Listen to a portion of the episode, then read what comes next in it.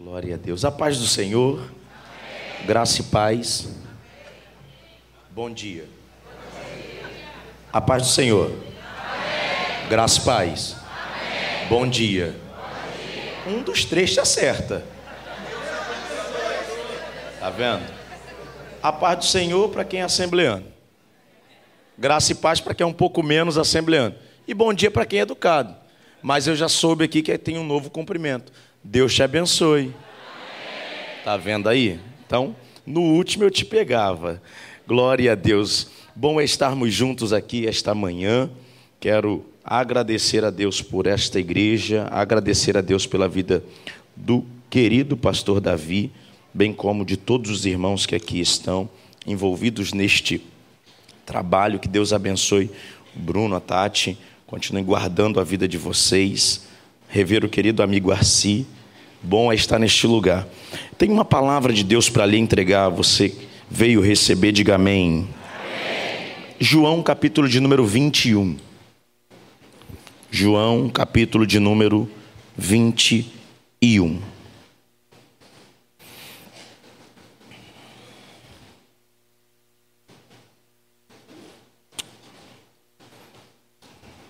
Glória a Deus. Cadê o menino do teclado? Vem para cá para você abençoar a igreja junto comigo. Eu estava falando ali com a minha esposa. Falei assim: eu amo ver gente assim, que vibra com o que está fazendo. Eu tenho pavor de gente que faz as coisas na igreja, parece que ele está sendo obrigado. Assim, tá, vou tocar. Ele não, parece que é ali, cara, que é o meu momento. Então, quero que você fique comigo aqui para a gente abençoar a igreja junto. Deus te abençoe, viu? Obrigado mesmo. Aos jovens, a, a, a igreja, a igreja, ó. I love you. Aos jovens. É, aí tem uma galera que fica assim, aí o pessoal tá, o que, que ele tá fazendo? Tá pedindo dinheiro? Depois teu filho te explica. Ó, João capítulo 21, versículo de número 15 diz assim: Depois de terem jantado, disse Jesus a Simão Pedro: Simão, filho de Jonas, ama-me mais que estes? Ele respondeu: Sim, Senhor, tu sabe que eu te amo. Disse-lhe então: Apacenta os meus cordeiros. Tornou a dizer a segunda vez: Simão, filho de Jonas, ama-me. Disse-lhe: Sim, Senhor, tu sabe que eu te amo. Disse-lhe: Apacenta as minhas ovelhas. Disse-lhe a terceira vez: Simão, filho de Jonas, ama-me. Simão entristeceu-se por ter lhe dito a terceira vez: Ama-me. E disse: Senhor, tu sabes de tudo. Tu sabes que eu te amo. Disse-lhe então Jesus: Apacenta as minhas ovelhas. Na verdade, na verdade te digo que quando eras moço, te cingia a ti mesmo e andava por onde querias. Mas, quando já fores velho, estenderás tuas mãos, e outro te cingirá, e te levará para onde tu não queiras. E disse isso, significando com que morte ele havia de glorificar a Deus. E dito isso, disse-lhe: segue-me. Preste atenção, eu tenho a certeza que você conhece o texto que nós acabamos de ler, ainda que você não conheça a extensão do texto, você possivelmente conhece a história do texto. Então, é, eu quero pensar com você alguns minutos aqui sobre algumas coisas que Deus fez descer ao meu espírito para esta manhã. Orando a Deus por esse nosso encontro, essa palavra me veio ao coração e eu quero partilhar algumas verdades espirituais com você aqui desse texto. Esse discurso ou esse diálogo, ele se estabelece entre Jesus ressurreto e Pedro. Pedro, sem dúvida alguma, é um dos principais dos discípulos de Jesus. Principais não porque Pedro tivesse alguma característica melhor do que outros, mas é porque à medida que o ministério de Jesus foi se moldando, Pedro foi se apresentando como uma grande figura dentro desse ministério. E é engraçado que, quando você olha para o ministério de Pedro dentro do ministério de Jesus, é interessante que os discípulos são todos eles muito marcados por aquilo que Jesus faz ao discipulá-los. No entanto, Pedro, ele carrega algumas características diferentes. Pedro, ele tem o seu nome mudado. Você sabe que o encontro entre Jesus e Simão é um encontro que vai impactar a vida de Pedro de tal forma que este Simão, antes chamado de Simão, vai ser transformado para Pedro, a fim de que, obrigado, gostei desse boné, hein, mano. Depois já é. Ó, oh, escuta. Então ele vai ser transformado por esse encontro com Jesus. E Pedro, os historiadores, os estudiosos da Bíblia, como o pastor Assi, que eles vêm nesse dia para afrontar a gente. Desnecessariamente sentam na frente e cruzam as pernas, que é para afrontar. É, aí eles dizem o seguinte: que Pedro tem dois encontros com Jesus, mas Pedro ainda é Simão. Só que em um desses encontros ele vai, vai fazer aquilo que a gente chama da confissão de Pedro. Quando ele se encontra com Jesus e Jesus olha para ele, numa espécie de reunião com os seus discípulos, e vai começar a dizer: Quem dizem os homens que eu sou? Aí começa o censo. Ó, eu ouvi dizer no Insta que tu é Elias. Não, pelo que eu li no Twitter, João Batista. Não, Facebook, falecido, um dos profetas. Aí ele piora a pergunta: E vocês que andam comigo, que comem comigo, que dormem comigo, que caminham comigo, que oram comigo, quem vocês dizem que eu sou? Um silêncio toma conta do ambiente. Quem levanta a mão? O mais improvável. Simão. E eu, é coisa da minha cabeça. Coisa de quinta série. Quando Simão levanta a mão, eu imagino os discípulos dizendo: hum, Lá vem, mano. Ele levanta a mão e de repente ele faz uma declaração que a gente repete quase que rotineiramente na igreja. Ele diz: Tu és o Cristo o Filho do Deus vivo. Aí ele vai dizer: Disseste bem, eu queria o menino mais bonito da igreja aqui, rápido, no altar.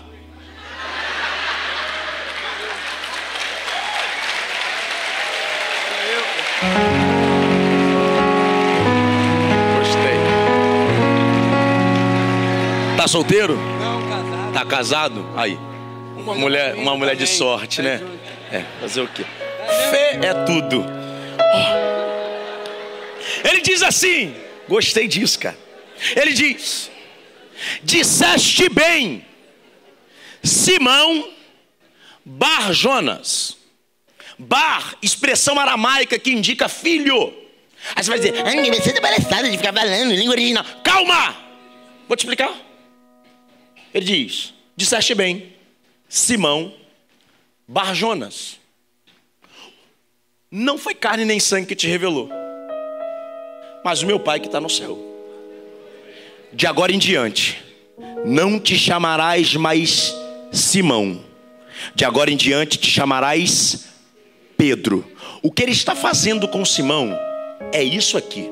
Hoje a gente fala que para a gente se conhecer, a gente tem que buscar um psicólogo e glória a Deus pelos psicólogos. A gente tem que buscar um psicanalista e glória a Deus pelos psicanalistas. Em alguns casos, psiquiatra e glória a Deus pelos psiquiatras. Só que eu vim dizer algo. Quando você descobre quem ele é, você descobre quem você é três aleluias, dois glórias, uma mão erguida. Eu repito, quando você descobre quem ele é, ele mostra, calma aí, Pedro, ele mostra para você quem você é. Porque olha a resposta dele para Simão. Ele diz: "Simão, eu sei quem tu é. Bar Jonas, filho de Jonas, eu sei de onde tu veio. Então, para de achar que você impressiona Deus, para que Deus te atraia. Para de achar que você impressiona Deus, para que Deus te traga para perto. Ele sabe quem você é, ele sabe de onde você veio e ainda assim quer você por perto. O que você precisa fazer é reconhecer quem ele é. Então diz. Só que tem um porém. Quem reconhece quem ele é, ele não só declara o seu estado, não só declara da onde você veio, mas ele tem uma palavra sobre o teu futuro. E é sobre isso que eu vim pregar essa manhã. Ele diz: de agora em diante, tu serás Pedro, tu serás Pedro, tu serás Pedro. Só que isso aqui é lindo, irmão. Se tu não der glória a Deus por isso aqui, tu não vai dar mais nada. Ah, dita, é, e gostei. Tem uma das minhas aí. Ó, oh, Escuta, de noite você vai ouvir uma mensagem mais elaborada. Oh, agora é isso aí. Não, vem comigo, não fica nesse pé de não. Vamos embora. Oh, ele diz assim: Disseste bem Simão Barjonas. E agora em diante serás Pedro. Serás o quê? Pedro. Só que aqui é uma confusão. Que alguns amigos nossos acham que Pedro é a pedra. Não é. A ideia é isso aqui, ó. Tu és Pedro e sobre esta rocha Tu és Pedro, e sobre esta rocha. Tu és Pedro, e sobre esta rocha. Tu és Pedro, e sobre esta rocha. A rocha não é Pedro, a rocha é Cristo. A rocha é Cristo. A rocha é Ele. Calma aí. Tu és Pedro, e sobre esta rocha, porque a ideia aqui é um jogo de palavras. E essa parte que eu fiz, que eu falei, se o Arci vier, eu falo. Pra... Ele vai dizer assim: Tu és Petrus, e sobre esta Petra. Petros, fragmento de pedra. Petra, rocha inabalável. Ah, você não veio, você veio? Petrus, fragmento de pedra. Petra, rocha inabalável. Só que tem um porém. Qual é? O nome dele era Simão. Simão significa aquele que ouve. Então Deus me dá uma palavra dentro dos nomes que Simão tinha. Aquele que ouve se tornará aquele que Deus chamou para ser pedra. Como assim? Vou te explicar. O que é pedra? Se o Senhor pegar o DNA da pedra e o DNA da rocha, eles têm o mesmo DNA. O que ele está dizendo? Quando você se encontra comigo, e descobre quem eu sou, eu vou mudar. O que você carrega. Tu achou que eu não sabia qual era o tema da conferência? Eu vou mudar o que você carrega. Por quê? De agora em diante tu não carrega mais o teu nome. De agora em diante, por onde você chegar, aonde você pisar, onde você passar, alguém vai dizer: Ele se encontrou com a rocha verdadeira. Ele é pedra. Aleluia. Só que todo relacionamento requer desenvolvimento. Simão, irmão, Simão, obrigado. Fica ali, pega a câmera, filma, isso. Esse pessoal da mídia, cara, eu amo o pessoal da mídia, os midianitas. Ó, oh, escuta. Não, agora eu preciso que você faça o seguinte. Você, você tá namorando? Tá. Logo percebi. Você tá tocando apaixonado, tá pensando nela. É. Não, não, não, não, não, não, agora não. Agora você vai vir na pressão. Quando eu vier, tu vem. Quando eu ficar, tu fica. Porque só vai ter casamento hoje em uma hipótese. Se Jesus voltar hoje para buscar a igreja. Aí sobem três pessoas: eu, você e quem estiver glorificando a Deus. O desespero de ficar te faz glorificar. Pelo menos isso. Aí, esse Simão começa a sua caminhada com Jesus na caminhada com Jesus, sem dúvida nenhuma, esse Simão Pedro é um dos discípulos mais proeminentes no ministério de Jesus. Vai ser Simão que vai tomar a fala da maioria dos episódios do ministério de Jesus. Chega um dia que Jesus se encontra com eles na beira da praia. Eles estão descendo do barco. Você lembra disso? Tá ele, Pedro, o Tiago e o João descendo do barco, lavando as redes. Jesus chega na praia e se encontra com eles e diz: Deixa eu entrar no teu barco. Entrou, pregou para as multidões, pregou, acabou de pregar, fala com ele: lança rede em alto mar. Pescaram uma grande quantidade de peixes. Quando pescaram o barco quase a pique, chegaram na terra e disseram: Ausenta-te de nós, porque eu sou pecador. Escuta isso aqui. No caminho do discipulado, eu não reconheço o pecado do outro. No caminho do discipulado, eu reconheço as minhas falhas, eu reconheço as minhas limitações. Só que aí eu gosto de Jesus. Por quê? Pedro reconhece, sou pecador, se afasta de mim. Jesus diz: Você não tem noção, Pedro. Eu gosto de pecador. Vem para perto de mim, me segue. Então para com essa história de achar que é a tua credencial que te habilita a andar perto de Jesus. Jesus sabia que tipo de gente você era. Você não, porque você é santo, você é santo. Mas eu sou pecador. Eu não tenho como olhar para o meu passado e dizer: há mérito na minha chamada. Mas eu acredito num Deus que olha para gente que não tinha direito. Tem pelo menos uma meia dúzia, uma meia dúzia aqui que sabia que não era nem para estar tá aqui, que foi liberto da cachaça, que foi liberto do bar, que foi liberto do vício, que foi liberto do cigarro. Deus entrou na vida dele e disse: Eu te quero perto de mim. Aí começa a andar com ele. Um dia, os discípulos estão reunidos, Jesus diz sobre a sua morte. Preciso correr para fechar. Jesus diz sobre a sua morte. Aí ele fala assim: Eu vou morrer. Aí Pedro toma a palavra assim: Ô oh, mestre, vai não. Se te matar, vão me matar também. Tamo junto. É nós. Isso é o que? NVI. Nova versão de Igor. É nós. Vai não. Se fizerem contigo, fazem comigo. Ele vai dizer: Ô Pedro, o diabo pediu para se andar contigo hoje. Não me impede de cumprir a missão, não. Depois que o galo cantar, a gente conversa. Antes que o galo cante, tu me negarás três vezes. Aí, ele vai, chama os discípulos. Os discípulos vão para o Getsemane orar. Aí, ele divide os discípulos em duas turmas. Uns, ele pede para que estejam vigiando. Mas a Pedro, Tiago e João, e como meu foco hoje é Pedro, Pedro, ele diz assim: ora por mim. Irmão, você tem noção do que é isso? É Jesus pedindo para Pedro para orar por ele. Os discípulos dormem. Vem o pessoal, prende Jesus. Pedro puxa a espada, porque Pedro é nervoso igual a mim. É, Pedro é sanguíneo. Pedro não deixa para amanhã. Pedro é aquele tipo de gente do babado. Tem, toda a igreja tem. Aquela galera que se você botar na cantina dá rolo, dá. Porque ninguém fica devendo.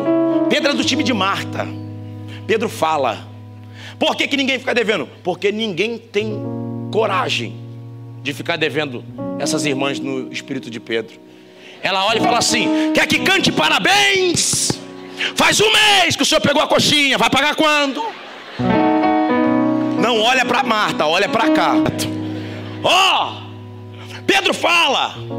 Pedro pega a espada e Pedro não corta a orelha. Pedro tenta matar o sumo o, o, o servo do sacerdote. Como? Se alguém vai cortar a orelha, corta o ombro. A não ser que ele fosse um espadachim e pegasse e fizesse uau. Mas não é isso. A ideia é que ele foi cortar e ele fez isso. Cortou. Entendeu? Cortou a orelha. Só que quando Deus chamou Pedro, Deus não chamou Pedro para desembanhar a espada. Deus disse: Pedro, não precisa lutar com essas armas. Guarda a espada. Você briga demais. Guarda a espada. Não é assim não. Deixa. Tem um propósito nisso. Foram. Levaram Jesus. Quando levaram Jesus, Jesus está lá na casa de Anás, no pátio, sendo açoitado. E aí, alguém olha para Pedro e diz assim: Você é um deles. Ele diz: Eu não.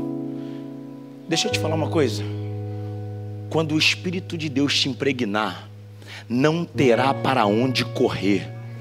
Aquela menina que estava na conferência tal dia, alguém vai te ver dizendo: acabou, para mim parou. Alguém vai virar e vai dizer: não é você, aquele que me recebeu na porta tal dia. Você estará tão impregnado com o Espírito de Deus que quem olhar para você vai dizer: Você é um deles. Você é um deles. Aquilo que te marca faz você viver o tempo inteiro à mercê daqueles que conhecem o Deus que nós servimos.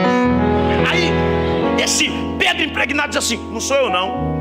Aí ele vai para outro lugar, porque não adianta mudar de ambiente, você está marcado. É por isso que você desvia, diz que vai embora, e de repente alguém olha para você e diz assim: Tu não tem cara de desviado, não. Hoje de manhã, estava saindo do aeroporto, balada, irmão, lotada de jovens. Aí eu fico vendo essa garotada aqui, dança, eu acho maneiro mesmo. Eu mando passinho no que eu sei, no que eu não sei eu mando aqui. Pá, eu tô dentro. Porque, irmão, deixa eu te falar uma coisa. A gente precisa incentivar esses meninos a celebrarem ao Cristo. Porque tem muita gente negando o Cristo que foi aquele que o chamou, mas glória a Deus que tem uma geração dizendo: Nós celebramos ao Cristo. Aí tá lá, ele pega. Aí, terceira vez, alguém olha e fala assim: Tu fala como eles. Sabe o que é isso? Você é daqueles crentes que estuda para o concurso, mas no dia de fazer a prova diz: Mãe, ora por mim. É. Você é daqueles que vai fazer entrevista de emprego e manda no grupo, fala com as tuas irmãs da oração. Aquelas irmãs, irmão, eu sou assembleano. E existe um grupo na Assembleia de Deus chamado de Círculo de Oração. Tem umas irmãs do coque, você não deve conhecer. Tem uma ou duas disfarçadas aqui que eu vi.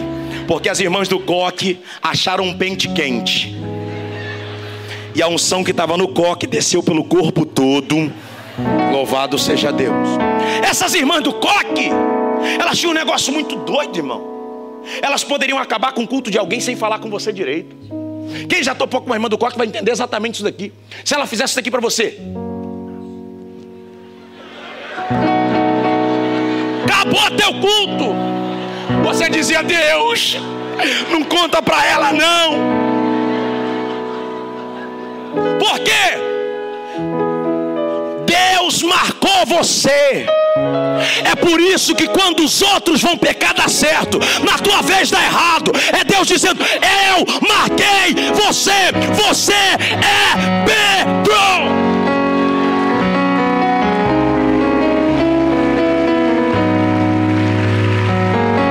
sangue de Jesus tem poder. Cadê os músicos? Só os músicos. Vem para cá, rápido, porque eu tenho que acabar. É, os irmãos acreditam que está acabando. Só os músicos. Não vou pagar lanche para todo mundo. Ficar, ah. Aí você vai dizer: Não, pastor, combinei com o senhor de falar. Ah, não vou pagar, não. Escuta, quem aguenta ficar até uma hora, diga amém. Pode ficar. Eu tenho que ir embora. Mas estou trabalhando com a margem de folga que vai aqui. Ó, oh, escuta. Quando essas irmãs elas, elas me ensinaram muito. Elas faziam duas perguntas com reiteração que era complicado. Elas falavam assim: Tá tudo bem? Aí você respondia sem olhar nos olhos, Marcela. Você fazia assim, tá? Aí ela fazia assim: Tá tudo bem? Mesmo? Aí você, não. Por que, irmão? Porque Deus encontra aqueles que são seus. Deus não desiste daqueles que estão marcados pela sua palavra. Depois que Pedro nega, a Bíblia no Evangelho de Lucas diz que o olhar de Jesus se encontra com o olhar dele. Pedro some de cena. Jesus é preso. Ninguém vê mais Pedro. Jesus é crucificado. Ninguém vê Pedro. Jesus está crucificado no meio. Ninguém vê Pedro. Jesus se entrega para a morte. Ninguém vê Pedro. Sexta-feira. Ninguém vê Pedro. Shabat. Ninguém vê Pedro domingo pela manhã, vão umas mulheres no sepulcro. Vamos lá, para a gente perfumar. E elas chegam lá pela manhã. E a maior notícia do mundo: começa a se desenhar. Elas encontram a pedra removida elas encontram a pedra removida. Quando elas entram no sepulcro, elas dizem: Ele não está aqui. E de repente elas se encontram com um jardineiro, porque o propósito da obra de Cristo é restaurar todas as coisas. O primeiro Adão peca no jardim, o segundo Adão ressurge. Oh glória a Jesus! No meio do jardim, aí ele diz: Porque procura entre os mortos aquele que vivo está. Se isso não alegra a sua alma, eu não sei mais o que pode alegrar. O domingo pela manhã traz a maior mensagem da igreja. A maior mensagem da igreja não é que ele sofreu, a maior mensagem da igreja não é que ele apanhou, a maior mensagem da igreja não é que ele foi crucificado, a maior mensagem da igreja não é que ele morreu, a maior mensagem da igreja ainda é ao terceiro dia ele ressuscitou.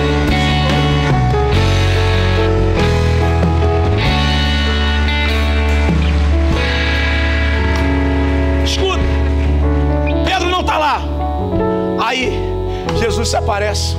E sabe por que Jesus aparece primeiro para as mulheres? Escuta isso aqui.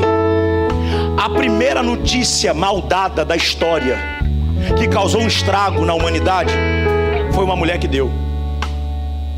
Não, come aí, tá tudo bem.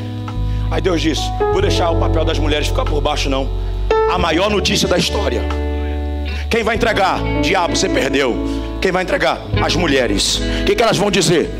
Avisa aos discípulos e também destaca ele, porque eu estou atrás dele. Destaca ele, porque eu tenho um negócio para tratar com ele. Avisa aos discípulos e principalmente a quem?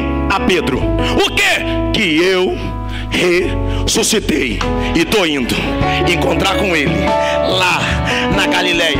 Jesus vai. Primeiro encontro, não acha Pedro, ou melhor, não fala com Pedro. Segundo encontro, não fala com Pedro. Terceiro encontro, está Jesus na beira da praia. Aonde? Porque Jesus sabe onde ele te encontrou. Jesus sabe onde te encontrar. É por isso que você diz: estou fora, mas eu vim dizer: está vivo? Deus não desiste de você. Eu sei quando estou orando, sei quando estou pregando e sei quando estou profetizando pela palavra. E agora eu estou profetizando pela palavra. Deus essa manhã está chegando na praia de alguém. Aleluia. Para dizer, eu sei aonde te encontrar. Meu projeto com você não acabou. Eu sei aonde me encontrar contigo. Ele chega na praia, eles estão lá tentando pescar. Pescam nada. Jesus diz: lança a rede. À direita, colheram 153 grandes peixes. Chegou na praia e diz: traz um peixe aí. Para quê? Para juntar com o que eu já tenho. Porque longe de mim, você procura por coisas que acha que faz falta, mas elas já estão na minha mão. Você está buscando na praia que Jesus já tem Aí você diz, estou lutando e não dá certo. É simples, você está lutando sozinho. Aí Jesus fala: debaixo da minha palavra, você vai diferente. Colheram. Quando eles descobrem que é o Senhor, Pedro bota a roupa, irmão. Não faz sentido. Quem nada aqui sabe, quanto menos roupa, melhor. Possibilita nadar mais rápido. Só que Pedro não está preocupado em chegar. Pedro está preocupado em chegar pronto. Porque tem gente que chega, mas não está pronto para o encontro. Aí Pedro diz: Eu vou mais devagar. Mas como eu sei que ele tem um negócio para tratar comigo, deixa eu já ir preparado. Porque ele não me marcou para qualquer coisa. É, é, por isso, é por isso, é por isso. Que quando você vem na igreja, você diz assim: Eu queria uma roupa emprestada da senhora, mãe. Porque eu sei que é, é diferente. É, é, eu não queria assim. Sabe por quê? É Deus dizendo: Eu te encontrei. Estou te trazendo para perto. Para dizer: A gente vai ter um tete a tete, vai ter um encontro. Aí ele começa. Estão comendo na praia, aquela coisa toda. Chega Pedro. Vê peixe na brasa. Peixe aonde? Peixe aonde? Brasa. Rapidinho. Igor, e o resto dos detalhes? Deixar uma mensagem enganchada. Vai que eu volto. te conto depois. Por que, que ele tem peixe sendo assado na brasa? Te explico. Qual é o nome do senhor de blusa azul e, e Bíblia? Mateus. Sabe o que é legal, Mateus? Eu respeito muito vocês que estão em pé. Porque vocês teriam motivos para não estarem aqui. Pela desculpa de não ter lugar para sentar. E glória a Deus pela vida de vocês. Sabe o que é legal, Mateus? É que Jesus está pegando eles e montando um cenário. Tem o que? Brasa. Quem aqui gosta de churrasco sabe. Se você acende a churrasqueira e a chama está alta, pega uma picanha, a melhor que for, bota ela. Ela tosta, mas ela não fica pronta. Por quê? Porque fogo alto queima, mas não prepara. Aí ele diz: Pedro, olha para o cenário. Qual é o cenário? O cenário não é de fogo, o cenário é de brasa. Porque brasa não só vai assar brasa vai cozinhar. Por que, que Deus não faz ele aparecer, se aparecer para ele no meio do fogo? É simples. Ele está dizendo, Pedro, brasa é lugar de restaurar pessoas paradas. Lembra de Elias? Elias está lá dizendo, parou. Aí ele diz, não, Elias, come pão. Como, Senhor? Queimado no fogo? Não, não, cozido na brasa. E aí Isaías, Isaías, Isaías diz assim, Senhor, eu, eu não quero mais. Para mim acabou.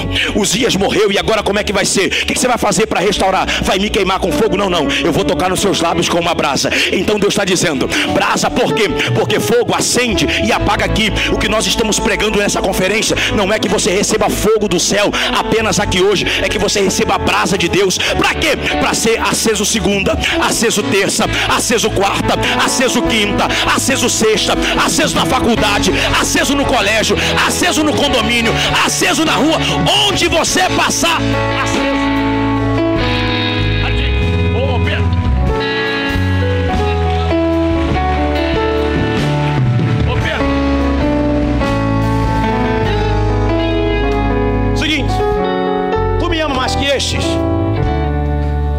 Acabar agora. Cadê as meninas do louvor? Vem pra cá. Isso, pra gente acabar.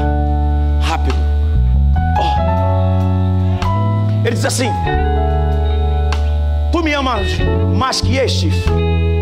Aí ele diz: Senhor, tu sabe que eu te amo. Aí ele diz de novo: Pedro, tu me amas? Ele diz: Senhor, tu sabe que eu te amo. Terceira vez: Pedro, amas? Pedro entristece.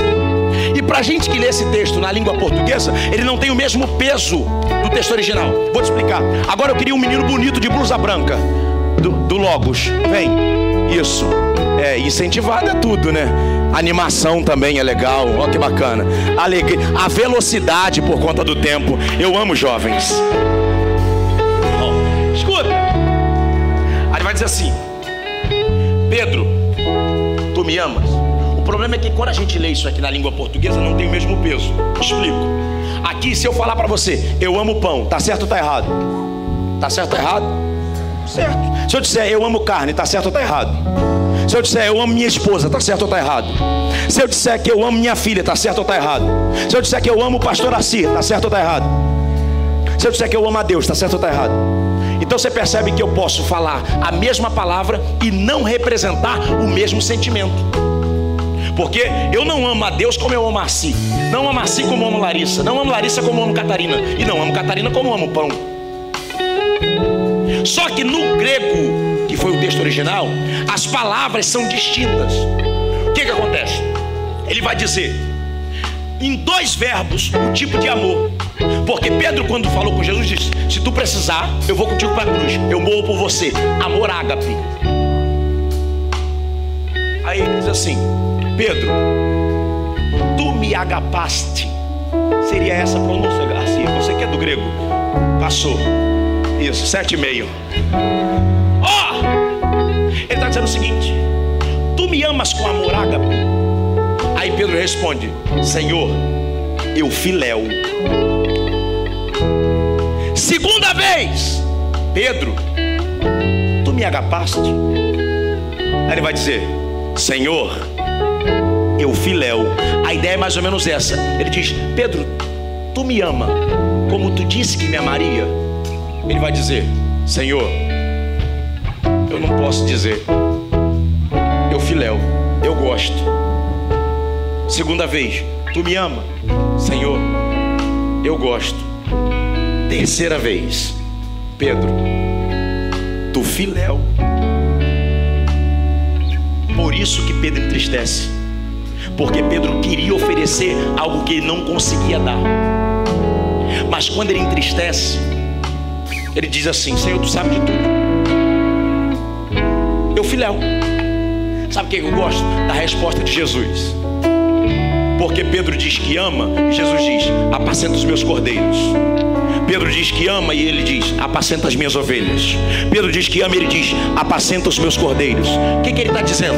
Pedro, não é o nível de amor que você me oferece que impede o projeto que eu comecei na sua vida de parar, porque eu não preciso que você faça mais do que você consiga. Eu preciso que você saiba exatamente o que você consegue e isso coloque nas minhas mãos. O meu projeto com você está de pé. O meu projeto com você está de pé. Eu vim dizer, Deus trouxe pessoas aqui esta manhã para falar com você exatamente isso. Aquilo que você fez não é a estação final da sua vida. Deus tem restauração para você hoje. Para quê? Para que você saiba que onde você for, Ele irá chancelar a sua vida. Aí ele vai dizer assim: Pedro, gostei da tua atuação, bastante falante. Já fez teste para malhação? Faz não. Estou aqui para iludir ninguém. Aí ele vai dizer assim: Pedro, você era menino, você fazia o que você queria, aí você só fazia o que gostava. Mas vai chegar um dia, Pedro, que você vai ser velho, e quando você for velho, você não vai fazer o que gosta. Quando você for velho, você vai fazer o que precisa. Ah, por que, Pedro? É, é porque eu estou dizendo isso, porque eu vou te dizer sobre que tipo de morte você há de glorificar, irmão. Ele não está dizendo que tipo de morte você há de morrer que tipo de morte você há de glorificar. O que ele está dizendo é que por onde você passar, e até no dia da sua morte, tudo que você fizer redundará em glória de Deus na sua vida. Pedro, eu estou dizendo para você, o projeto está de pé. Obrigado, Pedro. Escute, se coloque de pé no nome de Jesus. Podem louvar a penúltima canção que vocês louvaram? A penúltima. Eu quero orar com você. Por quê? Porque muitas vezes a gente diz, Senhor, eu quero ser a palavra, eu quero carregar a tua palavra, mas a gente erra. E aí o diabo tem o poder de nos acusar, mas ele não tem a autoridade de nos manter preso na acusação. Porque João um dia escreveu dizendo: Filhinhos, não pegueis, mas se pecardes, tendes um advogado junto ao Pai. Então eu vim dizer: esta manhã Deus te trouxe aqui para dizer: há possibilidade de restauração para a sua vida. Então, não tem a ver com os critérios que eu carrego, tem a ver com aquilo que eu decido dizer: Deus, cumpra em mim, cumpra em mim, faz em mim. Escuta, para com esse negócio de achar que você não merece, porque o diabo disse que você não merece. O nosso não merecimento é consciência do tamanho do sacrifício de Cristo e não do tamanho do nosso pecado. Quando o diabo diz que você não merece, é para te manter fora. Quando Cristo diz que você não merece, é para que você entenda que sem Ele você não poderia nada. Então, essa manhã eu não vim pregar para quem. Ah, Igor, tá tudo ótimo. Eu vim pregar para quem dizendo: Eu quero lutar contra tudo que tenta me afastar, mas eu quero ser fiel a esse Deus até o final da minha vida. Escuta. Se você entendeu essa mensagem e está dizendo, Igor, eu quero ser fiel. Tenho guerreado com situações, coisas, causas. Eu não quero saber de nada. Eu só quero dizer o seguinte: nós vamos orar juntos, porque eu também tenho guerras. Eu também quero vencer. Tem dias que você está como Pedro. Como? Com vontade de desaparecer, fugir, porque você está com raiva de você mesmo. Só que eu vim dizer: Jesus consegue marcar encontros para te trazer de volta para o lugar que Ele projetou para você estar. Então, se essa manhã Deus falou contigo e você está dizendo, Igor, eu quero levar isso até o fim, sai do seu lugar e vem para o altar. Enquanto os meninos adoram a Deus, eu te espero no altar. Mas vem rápido, porque eu tenho pouco tempo e quero orar com você.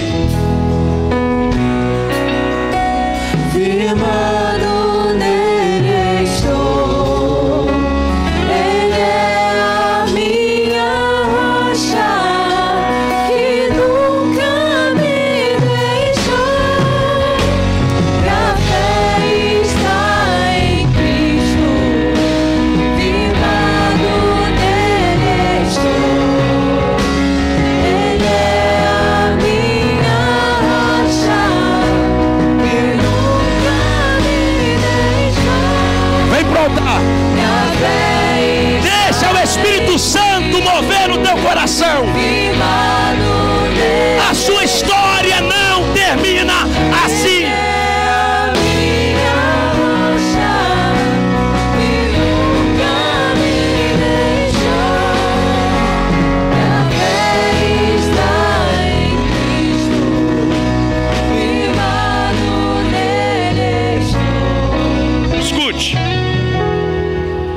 você está aqui nesse altar, ou está no templo, ou está nos acompanhando pela transmissão, onde você estiver, a minha palavra é muito simples. Eu quero entregar para você apenas essa máxima: o projeto de Deus com a sua vida continua de pé. Só isso. Então, eu quero esta manhã saber se existe alguém aqui essa noite que se diz afastado. Se alguém que está aqui, melhor dizendo, se diz afastado, mas entendeu essa palavra e está dizendo: Eu quero fazer uma aliança com Cristo esta manhã, porque eu sei que sem Ele eu não posso, sem Ele eu não consigo, sem Ele eu não tenho possibilidade. Se você está aqui essa manhã e deseja fazer uma aliança com Deus, eu quero que você levante a sua mão direita bem alta onde você estiver. Você que quer fazer uma aliança com Deus. Se você quer fazer uma aliança com Deus, eu vou pedir uma gentileza a vocês. Vocês conseguem abrir esse corredor aqui para mim? Você que está com a mão levantada, vem aqui pertinho de mim e sobe aqui no primeiro degrau do altar, que eu quero orar com você. Isso, deixa passar e deixa subir. Sobe aqui no primeiro. Vira para mim, para mim, para mim. Vira para mim aqui. Vira aqui para mim. Isso.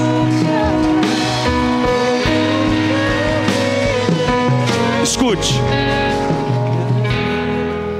Ainda há mais alguém que precisa fazer uma aliança com Deus?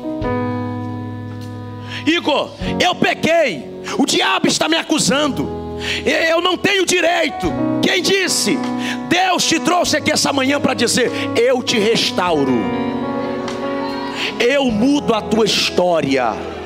Eu tenho um projeto contigo nessa vida. Se ainda há alguém que precisa, vem. Eu preciso fechar minha oportunidade. Mas eu preciso que você venha para o altar. Igor, eu só não vou porque tem coisas que eu tenho que mudar. O nome disso é desculpa. Deus não te chama como você.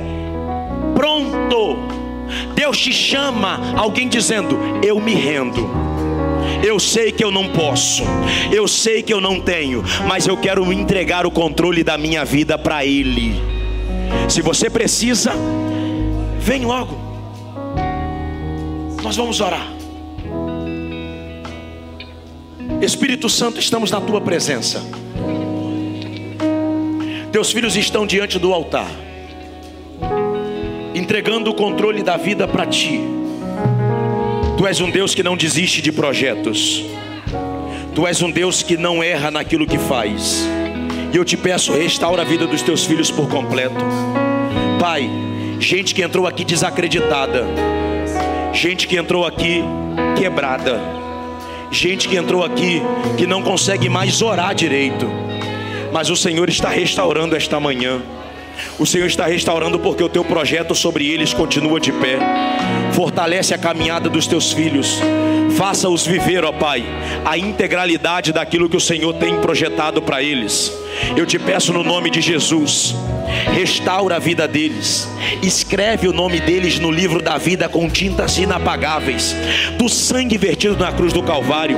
Teus filhos que deram um passo de fé ao teu altar, a tua palavra diz que aquele que me confessa diante dos homens, eu confessarei naquele dia diante do meu Pai. Então eu te peço, ó Pai, que eles possam caminhar na direção do teu propósito, do teu projeto para a vida deles. Eu te peço que eles sejam revigorados na fé, revigorados no ânimo, para que eles possam caminhar e testemunhar que o Senhor é um Deus que é, mas o Senhor também é um Deus que faz. Eu te peço que cada obreiro, com essas mãos ungidas, que estão tocando e já tocaram, sejam instrumentos, Deus, para a vida desses teus filhos, no nome de Jesus. Que pessoas saiam daqui entendendo que elas carregam o teu propósito por onde elas forem, o Senhor está na vida delas, glorificando o teu nome através deles. Eu oro crendo, no nome de Jesus. Amém e amém. Vocês que receberam a Jesus, olha aqui para mim. Rapidinho aqui, ó. Vocês. Preste atenção. Vocês agora têm um pastor que quer orar com vocês, cuidar de vocês. Mas eu quero que vocês lembrem dessa frase. Vocês não estão mais sozinhos. Vocês agora têm uma família para contar. Quer saber quem é a tua família? Dá uma olhadinha para trás e vê quem está aplaudindo.